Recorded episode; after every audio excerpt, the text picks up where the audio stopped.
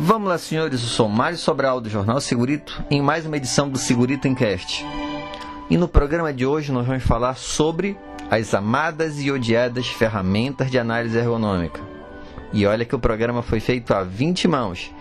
Espere só um pouquinho e entenda o porquê.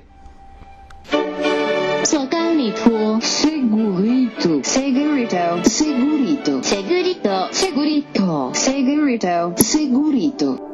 Encast. Então vamos lá.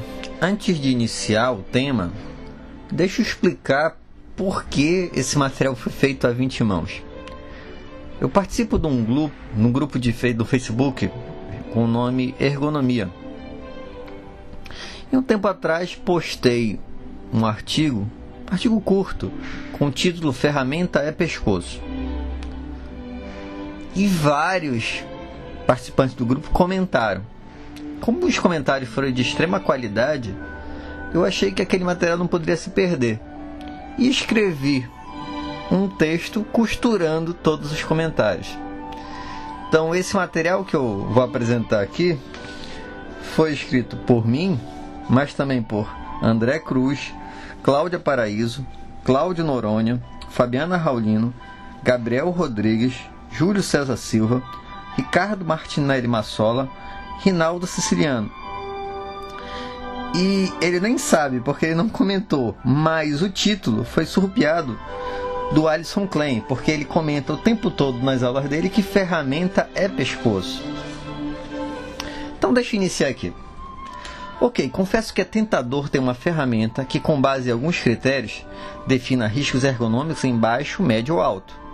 Mas sejamos sinceros, você acredita que uma ferramenta ergonômica consiga ser tão precisa em relação a algo com tantas variáveis quanto o ser humano? Você deve estar pensando, mas quais variáveis?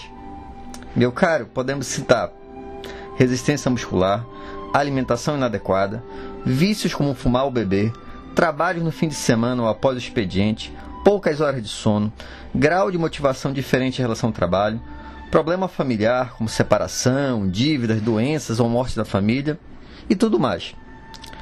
Ou seja, diante da complexidade que envolve o homem e a maneira que este interage no trabalho, e como ele cria novas estratégias a cada mudança, ou como ele reage às sobrecargas e constrangimentos que o ambiente laboral ou extralaboral exerce sobre ele, isso tudo revela que pode haver aspectos, aspectos poucos palpáveis para uma análise aprofundada, quando se guia um diagnóstico norteado exclusivamente por checklist ou ferramentas de avaliação ergonômica. Mas não nos entenda mal, não é que a ferramenta seja ruim. Quando bem usada, ela é ótima para dar um embasamento ao seu estudo ergonômico. Afinal, são resultado de pesquisas e estudo de profissionais que atuam no ramo. Mas, sempre tem o mais, né? Cada ferramenta apresenta suas próprias limitações que direciona o método para uma realidade específica da atividade de trabalho. Ou seja, a fidedignidade do resultado de uma ferramenta deve estar correlacionada à multifatoriedade da exposição a risco. Deixa eu abrir um parênteses aqui. O que, que significa isso? O trabalhador tem diversas, dezenas de variáveis. Como é que uma ferramenta com 5, 6, 10 perguntas, vai conseguir identificar tudo o que o trabalhador está exposto. Percebe o quanto é complicado isso?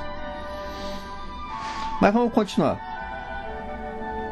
Além disso, um ponto de vista importante é a capacidade do ergonomista avaliar a necessidade de aplicar ferramentas ou de realizar uma análise baseada nos aspectos cognitivos e psicossociais em cada análise ergonômica poucos são que analisam a história ou a criação de um método de análise antes de utilizá-lo.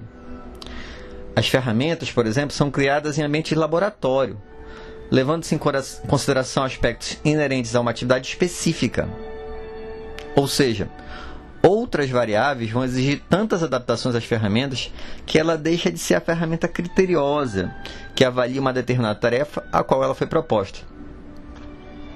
Nesta escolha em se fechar uma análise por uma exclusividade, evidencia-se no primeiro momento o erro de não cercar de forma integrada os aspectos físicos, cognitivos e organizacionais que devem contemplar uma análise ergonômica. Deixa eu abrir outro parêntese aqui. Em geral, as ferramentas são específicas de um determinado problema. Então, a maioria é relacionada à questão biomecânica. Bem poucas relacionam problemas cognitivos e organizacionais. E tudo isso junto é mais raro ainda.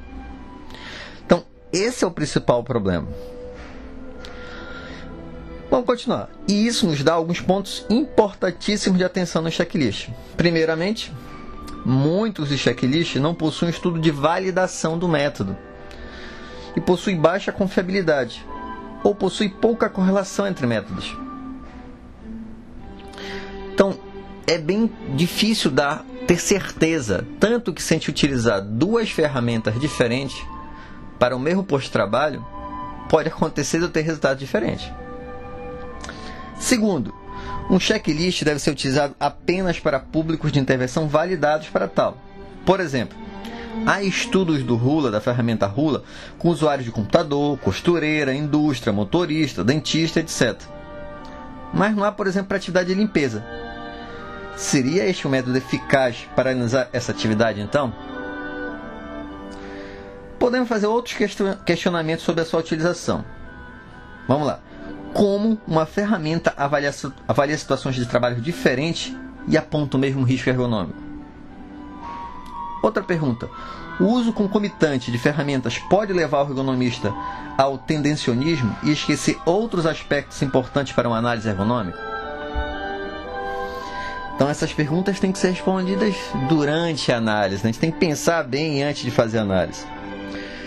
Com isso, podemos afirmar que as ferramentas ergonômicas e seus métodos possuem limitações em seus objetivos específicos.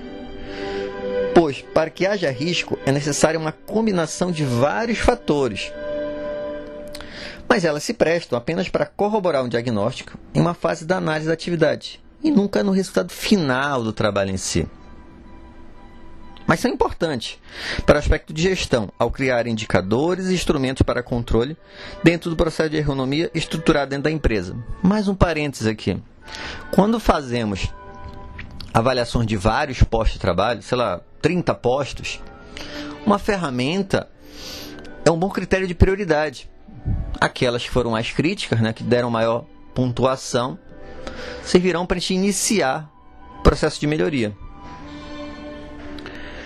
Vamos continuar então. Porém,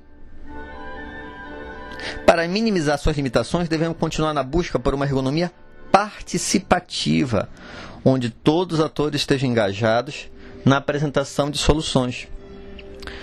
Muitas das soluções previstas já estão embutidas na vivência e experiência trazida pelos operadores, que devem ser alinhadas ao perfil econômico de cada empresa e cabe ao ergonomista este papel de interligar estes pontos. Isso é comum, né? O conversa com o trabalhador e ele dá muita solução. E quem é que vai passar essa, essa solução do trabalhador para a empresa? O ergonomista. Ele vai selecionar aquilo que realmente funciona, de acordo com a experiência dele também, e vai aproveitar as ideias do trabalhador.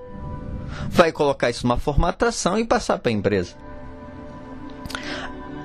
Além disso, mesmo quando desnecessárias, por uma visão limitada sobre ergonomia, ainda vemos alguns olhares tortos para análise que não traz as coloridas ferramentas.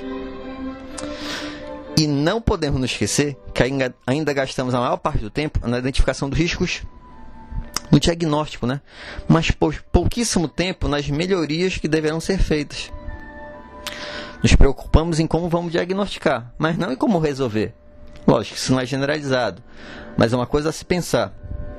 E o diagnóstico é o topo do Everest. Mas esquecemos que o topo é apenas metade do caminho, pois ainda precisamos descer toda a montanha. E mais um detalhe: ainda temos o um Ministério Público, né? O Ministério Público solicita as ferramentas para validar as análises ergonômicas. Isso é um problema. Vários deles desconhecem os aspectos inerentes à atividade, o que é perfeitamente normal, pois em geral não são ergonomistas. Na verdade, mesmo alguns ergonomistas desconhecem essa, essa atividade. Mas daí exigir e só validar algo que deveria passar por um processo de decisão do ergonomista é no mínimo discutível. Hoje é comum o Ministério Público solicitar que seja a análise ergonômica seja feita com determinada ferramenta. Então esse é um aspecto de extrema relevância. O Ministério Público, por uma questão de saberes, não deveria impor o uso das ferramentas e se eles pretendem entender melhor desse aspecto, seria interessante que eles pudessem ter uma formação de base para entender a abordagem e os porquês da não utilização, dependendo do contexto. Porém, tem um lado também no Ministério Público. Por que eles fazem isso?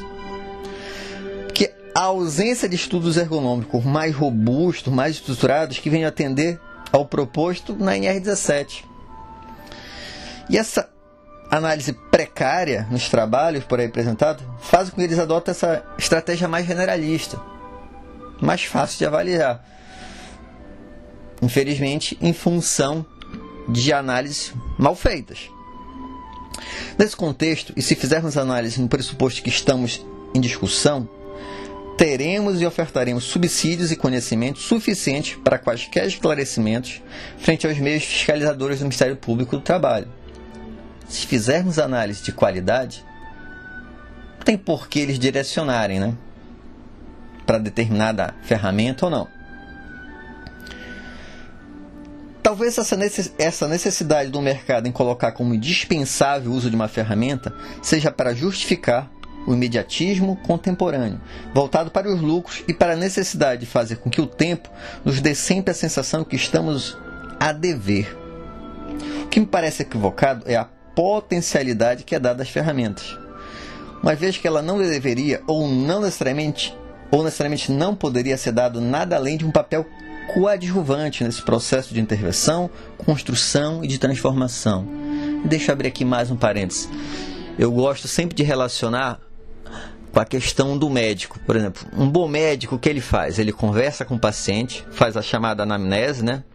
E depois ele vai propor exames complementares para confirmar o diagnóstico. As análises ergonômicas é mais ou menos isso. O ergonomista ele vai no pós-trabalho, vai fazer a coleta das informações como se fosse uma anamnese. E a ferramenta não vai ser decisiva, mas ela serve para confirmar o diagnóstico que ele está fazendo. Acho que deve estar claro que a adorada e ao mesmo tempo odiada ferramenta ergonômica sempre será apenas um pescoço que pode ajudar a confirmar uma avaliação técnica, servir como critério de prioridade ou, no mínimo, convencer o patrão, por meio de cores vermelhas, amarelas e verde, da necessidade de melhoria de determinado posto de trabalho. Porém, ao ergonomista, e quando eu falo ergonomista, estou pensando em todos os profissionais: fisioterapeutas, engenheiros de segurança, médicos, técnicos de segurança, psicólogos, todos aqueles que se relacionam, porque a ergonomia é multidisciplinar.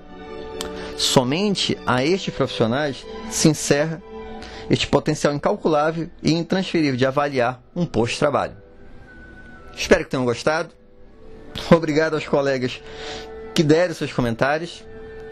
E eu espero vocês em um próximo programa.